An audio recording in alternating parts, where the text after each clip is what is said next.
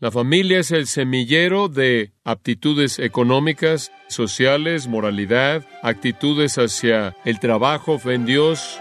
Cuando las cosas van bien en la familia, vale la pena vivir la vida. Cuando no van bien en la familia, la vida se desmorona.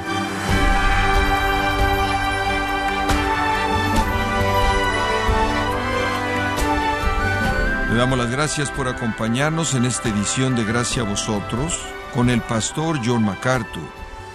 Si usted pregunta en una encuesta qué es lo que más necesitan los niños, seguramente recibirá diferentes respuestas, como una buena educación, aliento positivo, amor incondicional, pero ninguna aborda el tema de la salvación de los niños. Entonces, ¿cómo se deben crear a los hijos para que comprometan su vida con Cristo?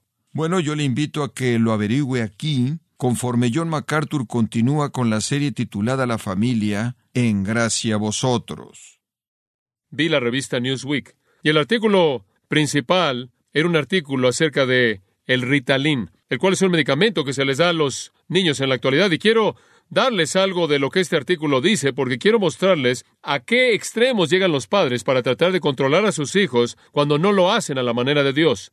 Así es como comienza el artículo, y cito, es otra mañana de medicina en la escuela primaria Winnebago, ahí en el suburbio de clase media en Chicago, en Bloomingdale. Tres alarmas suenan de manera precisa en el intercom a las 11.45 de la mañana. El director Mark Wagner abre un closet que está cerrado con llave y toma un gran contenedor de Tupperware lleno de botellas plásticas de recetas médicas. Casi una docena de alumnos llegan a la oficina para recibir su Ritalin, una medicina que calma a los agitados al estimular el cerebro. Estos niños de todas las edades, en su mayoría niños, se les ha diagnosticado ADHD, el cual es el desorden de déficit de atención de hiperactividad, una deficiencia compleja neurológica que quita el freno de los cerebros y hace que se desvíe la concentración. Y el artículo concluye diciendo, y cito, para los investigadores es una situación de paga ahora, paga más tarde. Los estudios indican que aquellos que tienen ADHD no tratado tienen mayores probabilidades de convertirse en alcohólicos, fumadores o drogadictos que la población general. Fin de la cita. Seguro, gente indisciplinada que no tiene dominio propio es más probable que llegue a conducirse así. Más de un tercio se salen de la escuela, claro, y alrededor de un décimo de los adultos que tienen ADHD intentan suicidarse. Fin de la cita. Lo que usted tiene es un hijo disfuncional, antisocial, no amado, enojado, indisciplinado, que carece de dominio propio, que se convierte en ese tipo de adulto. La fórmula para el desastre. Ahora, en caso de que usted quiera ver la lista de diagnóstico, le voy a dar una lista. Los profesionales basan su diagnosis del ADHD en las siguientes guías y dan una lista de ellos, una serie de ellos, podrá haber 20 de ellas, y dicen que si alguna de estas seis se aplica a usted, lo tiene. Puede escoger sus seis. Y cito. Primero, pone poca atención a los detalles, hace errores sin poner atención, se distrae fácilmente, no escucha cuando la gente le habla, no sigue las instrucciones, no termina lo que comienza, tiene dificultad en organizarse, evita tareas que demandan un esfuerzo sostenido, pierde cosas, se distrae fácilmente, se olvida de las cosas durante el día, se mueve en el asiento, deja su asiento cuando quedarse sentado se espera de él, corre por todos lados, Está corriendo de manera excesiva por diferentes lugares. Tiene dificultad en guardar silencio. Actúa como si fuera impulsado por un motor. Habla mucho. Y responde antes de que la pregunta se complete. Fin de la cita. ¿Sabe usted a quién están describiendo? A todos nuestros hijos. Por favor, no. No brome conmigo. Esos son todos mis hijos. Esos son todos mis nietos. Ese soy yo. Yo no tengo una enfermedad. Todo niño es así si no se le enseña el dominio propio. Toda boleta de calificaciones que recibí los primeros años, ahora les estoy contando los secretos profundos. Toda boleta de calificaciones que recibí como niño en mis primeros años de escuela decían lo mismo.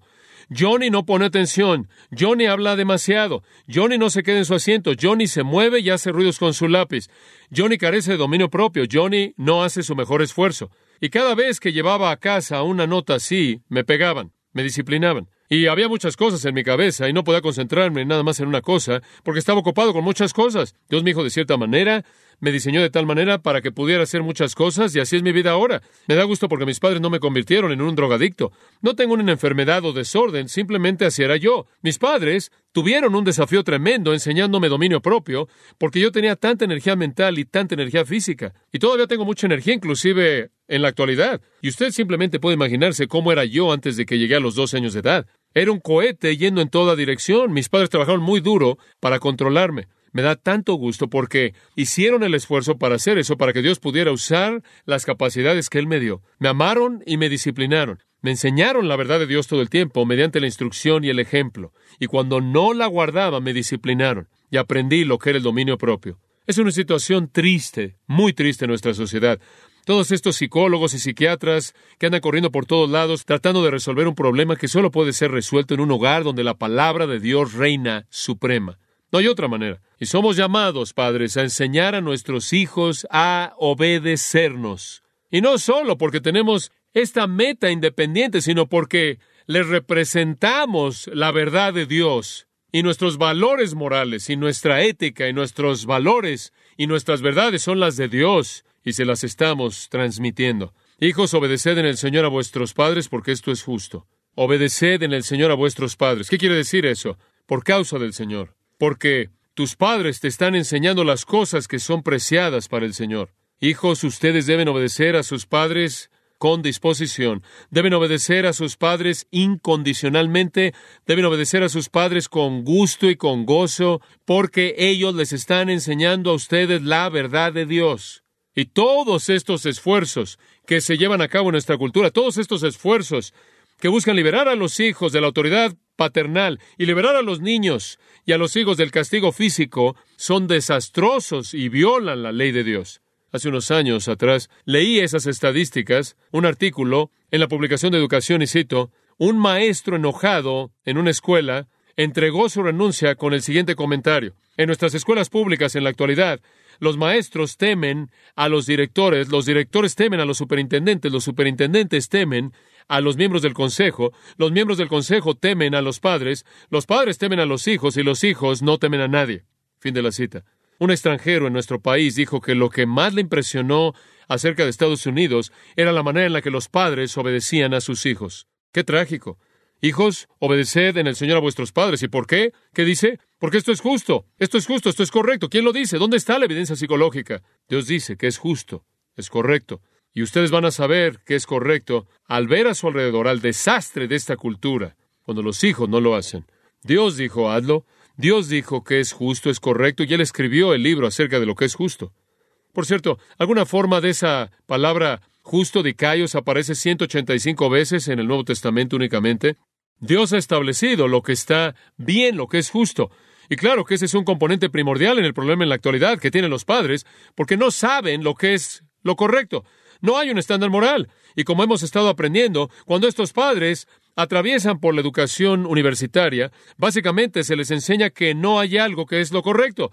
Y entonces, ¿cómo puede usted enseñarle a su hijo lo que es correcto si no hay algo que sea lo correcto? Lo único que puede hacer es evitar que lo irrite usted. Dios ha establecido lo que es justo, lo que es correcto, y fuera de Dios no puede conocer lo que es correcto. Nehemías 9:13 dice, Dios dio ordenanzas justas, leyes verdaderas y buenos mandamientos. Salmo 19.8 dice, el mandamiento de Jehová es recto. Salmo 119.75 dice, los juicios de Jehová son rectos. Versículo 128, estimo todos tus preceptos con respecto a todas las cosas como justos. Y Oseas 14.9 lo dice, los caminos de Jehová son rectos. Romanos 7, la ley del Señor es perfecta y Pablo añade, santo, justo y bueno. La única manera en la que usted puede criar a sus hijos de manera correcta es crearlos según la palabra de Dios. Entonces, enseñamos a nuestros hijos lo que es lo correcto. Los llamamos a la obediencia como si estuvieran obedeciendo al Señor, porque estamos transmitiendo, enseñándole su palabra, su voluntad. No solo lo hacemos mediante instrucción verbal, no solo lo hacemos al leerles, lo hacemos al modelarlo en nuestra propia obediencia a Dios. Y claro, si usted lo trata de enseñar y no lo vive, la confusión es devastadora. Pero les enseñamos a obedecer, les enseñamos a obedecer porque es lo correcto. Y como puede ver, tenemos una relación única con nuestros hijos. Escucha estos pensamientos. La relación del Hijo con Dios es mediada a través de los padres. Así es como Dios lo diseñó. El hijo eventualmente va a crecer y alejarse de los padres y va a llegar a tener una relación directa con Dios a través de Cristo. Pero mientras que ese niño es pequeño, su relación con Dios viene a través de nosotros. Cuando un niño desobedece a sus padres, él realmente está desobedeciendo a Dios. Cuando un joven rechaza a sus padres, él está rechazando a Dios. Esto es tremendamente serio. Un hijo que pelea en contra de sus tendencias rebeldes naturales y se somete a sus padres está sometiendo a Dios. Y esto trae bendición maravillosa. Dígale eso a sus hijos. Dígaselo. No solo diga, quiero que me obedezcas porque yo te dije y ya me cansé de decirte. Dígales, quiero que me obedezcas porque al obedecerme estás obedeciendo a Dios y obedecer a Dios significa que vas a ser bendecido. Y dígales, obedéceme porque si no me obedeces, es falta de respeto mostrada a Dios cuya voluntad, en cuya voluntad te estoy instruyendo, y si tú desobedeces a Dios, vas a traer a tu vida juicio serio, disciplina. Es un concepto tremendo. Los hijos necesitan entender que la manera en la que le responden a ustedes es como le responden a Dios mismo. Necesitan entender las implicaciones de su desobediencia porque su relación con Dios, la cual es una relación especial, definida por parte de Jesús, quien levantó a esos pequeños, los tocó y los bendijo, son especiales para Dios. Pero su relación con ellos es mediada a través de ustedes, sus padres. Ellos necesitan entender eso. Ellos necesitan saber que su mayor rendición de cuentas es a Dios pero manifiestan eso a través de su obediencia a ustedes. Y también desde su punto de vista como padre, quita lo arbitrario, ¿no es cierto? Usted no nada más puede estar disparando todo tipo de mandatos a sus hijos, a menos de que estén apoyados en algún principio bíblico. Pienso en la historia de Absalón, en 2 de Samuel 13 al 18, la historia de un hijo rebelde. Su padre David, claro, difícilmente fue un padre perfecto. Él no disciplinó a su hijo, él no disciplinó a Absalón. ¿Y entonces con qué terminó? con un hijo rebelde. Ni su madre ni su padre le enseñaron el dominio propio. El medio hermano de Absalón, Amnón, siguió el mal ejemplo de su padre David. Estoy hablando del pecado de David con Betsabé. David hizo eso y entonces Amnón su hijo siguió el ejemplo de su padre y violó a la hermana de Absalón Tamar. Segundo de Samuel 11 y 13. Y David no hizo nada al respecto. David no hizo nada al respecto. Absalón no estaba contento, porque su medio hermano había violado a su hermana. Entonces él mató a Amnón. Pero él aprendió eso de su padre, quien mató a Urias el leteo. Bueno, David finalmente actuó por temor de Absalón, no por preocupación paternal, sino más bien por temor y exilió a Absalón, pero aún así se rehusó a enfrentar la situación hasta que se vio forzado a hacer eso. David fue un padre débil, ineficaz, y Absalón tenía razones para ser hostil y estar fuera de control y estar enojado, pero a pesar de las razones que él tenía, Absalón debería haberse sometido a David. Él debería haber hecho lo que era lo correcto. No lo hizo. Entonces, a pesar de un padre que fracasó, Dios mató a Absalón, tal como Dios dijo que lo haría a los hijos rebeldes. Estamos hablando de un asunto muy serio enseñarle a sus hijos la obediencia. También observa el versículo 2, la responsabilidad de enseñarle a sus hijos el respeto. Honra a tu padre y a tu madre, que es el primer mandamiento con promesa para que te vaya bien y seas de larga vida sobre la tierra. Usted no solo está enfrentando aquí acción con respecto a la obediencia, sino que está enfrentando la actitud aquí y el respeto aquí de honrar. Éxodo 20, 12, honra a tu padre y a tu madre, para que tus días sean largos sobre la tierra que el Señor tu Dios te da. De manera clara se remonta a los mandamientos, honra a tu padre y a tu madre. No solo obediencia por fuera, sino obediencia desde adentro. Obediencia en base a respeto y reverencia y honra. No una obediencia egoísta, no una obediencia amargada, no una obediencia indispuesta, resentido, temerosa, sino una obediencia amorosa, respetuosa. La palabra honra ahí, del verbo timao, significa valorar a un precio alto. Valorar. Valora a tu padre y a tu madre.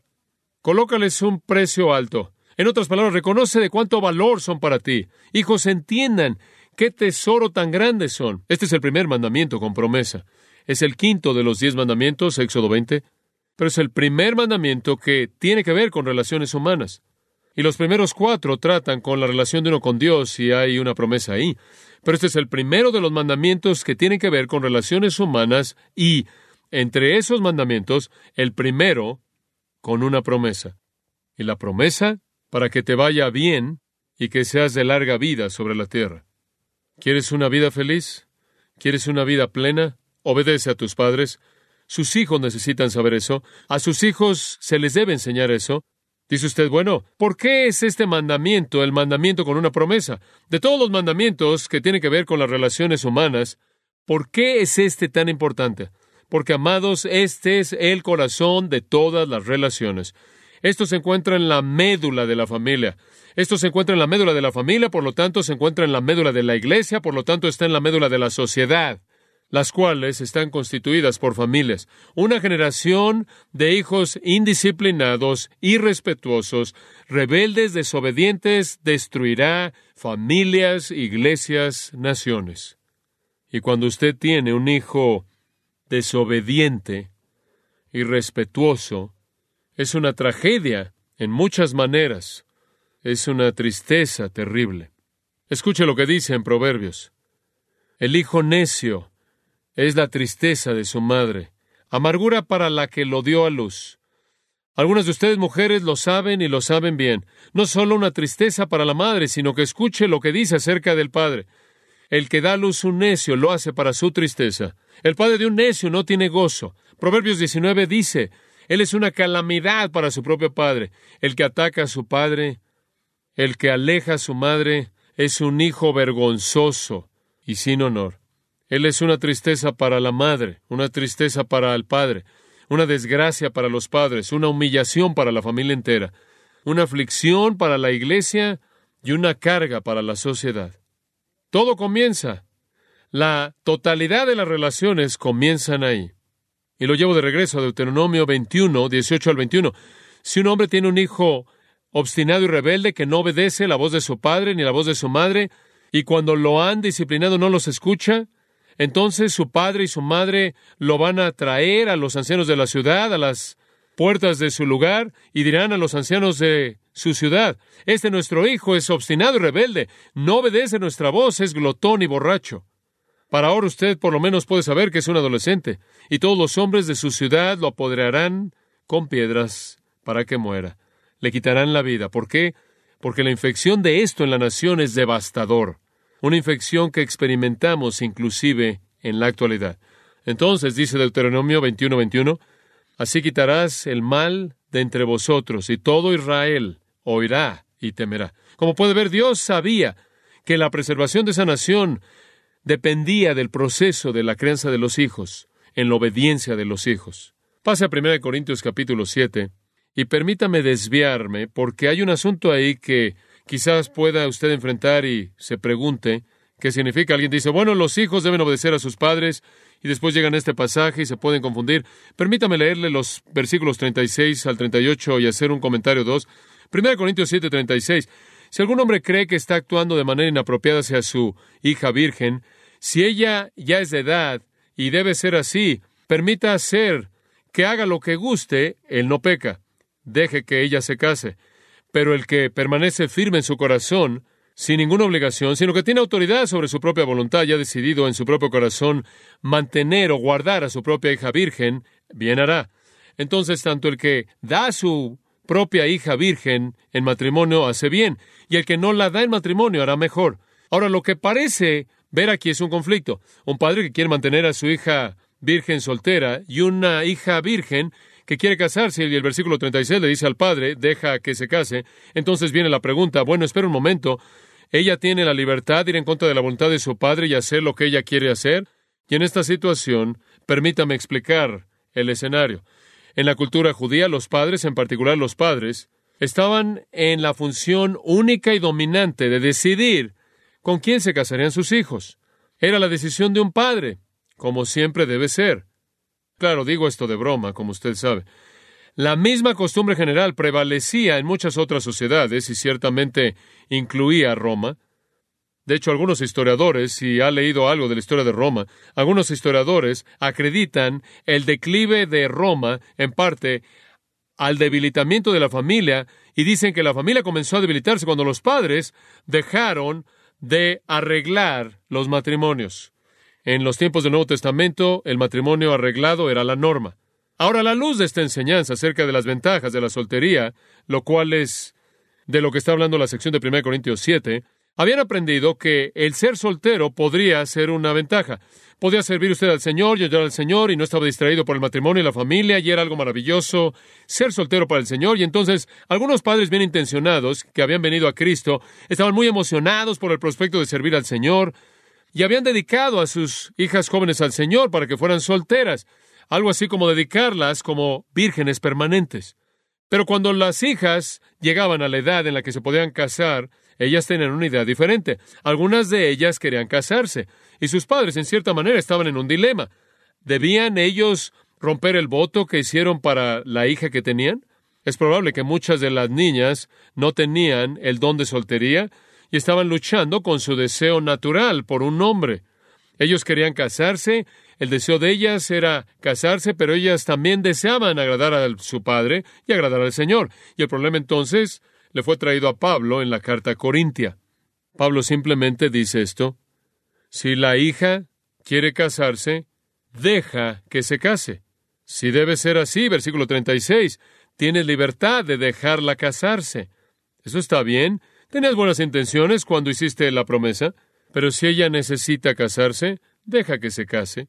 Pero versículos 37 y 38 discuten a la niña que realmente no necesita casarse. Y tú, como padre, puedes permanecer firme, no hay obligación en ti, no estás bajo obligación. Versículo 37, eso significa que no tienes a tu hija que te está jalando ahí el pantalón y te dice, por favor, papá, déjame, libérame de esto, quiero casarme. Entonces, sea cual sea el deseo del corazón de tu hija con respecto al matrimonio, es aceptable a Dios. No creo que los padres, durante el resto de la vida de un hijo, tienen algún tipo de autoridad demagoga algún tipo de autoridad autócrata y control sobre ellos, cuando ellos expresan sus necesidades dentro del marco de los propósitos de Dios. Tenemos la libertad de dejarlos seguir esas necesidades y los deseos de su corazón. Bueno, regresemos entonces a Efesios, versículo 3, para que te vaya bien y seas de larga vida sobre la tierra. Esto es tremendo. Dice dos cosas. Habrá una calidad de vida y una cantidad de vida. Para que te vaya bien, ahí está la calidad de vida.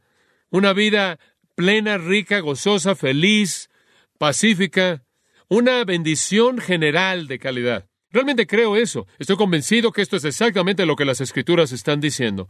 Yo veo mi vida y mi vida está bendecida, bendecida y bendecida abundantemente. Y veo la vida de Patricia y la vida de nuestros hijos. Y creo que en gran medida, claro, eso está relacionado con la obediencia. Ese es el cumplimiento de la promesa de Dios. No solo calidad, sino cantidad de vida.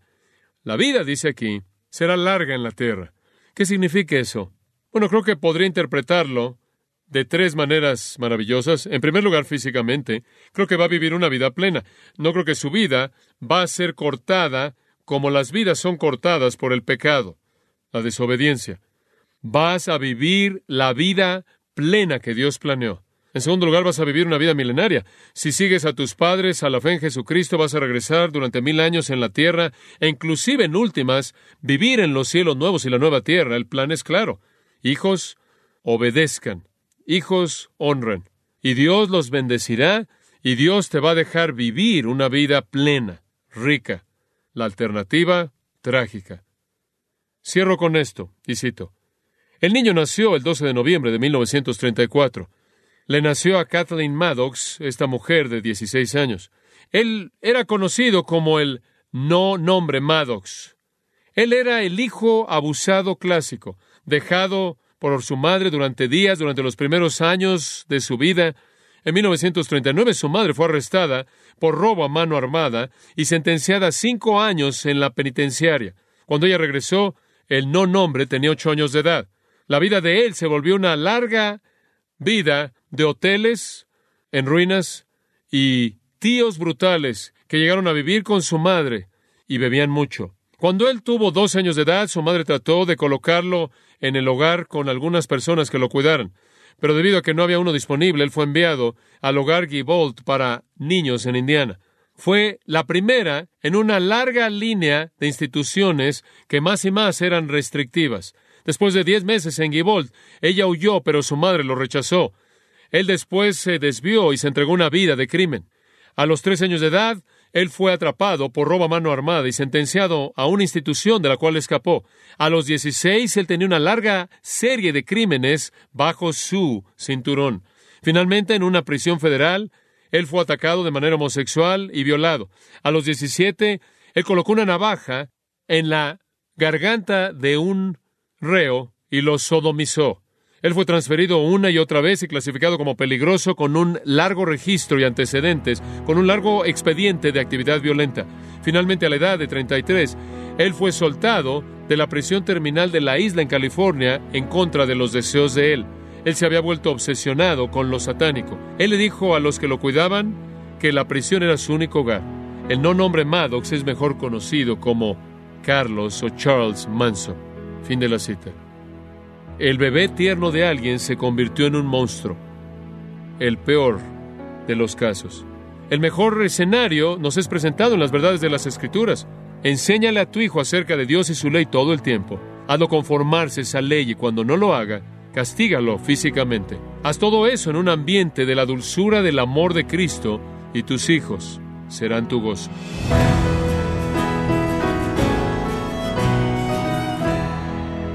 Como hemos escuchado, para que su hijo sea su alegría, enséñele acerca de Dios y su ley, y siempre en un clima de amor de Cristo.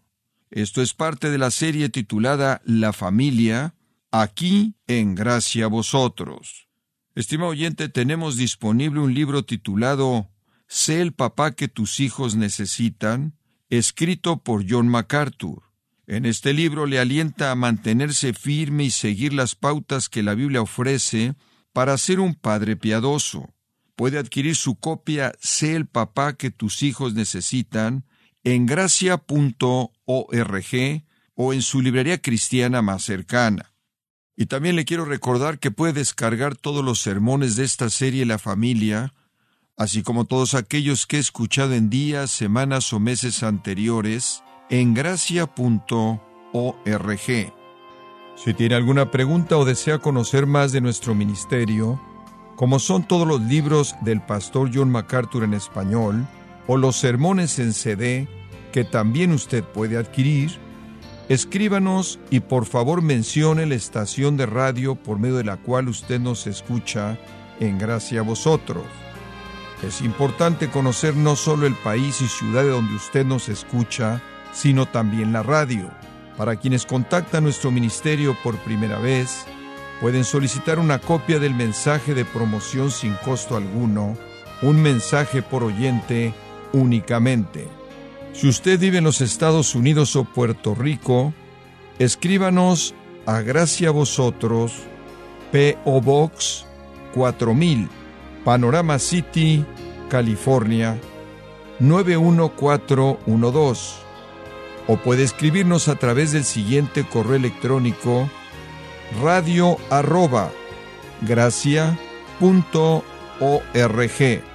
bueno, en nombre del pastor John MacArthur y nuestro editor Rodrigo Ávila y del personal de este organismo, le damos las gracias por su tiempo y sintonía, invitándole a que nos acompañe en la próxima edición y juntos continuar desatando la verdad de Dios un versículo a la vez, aquí en Gracia Vosotros.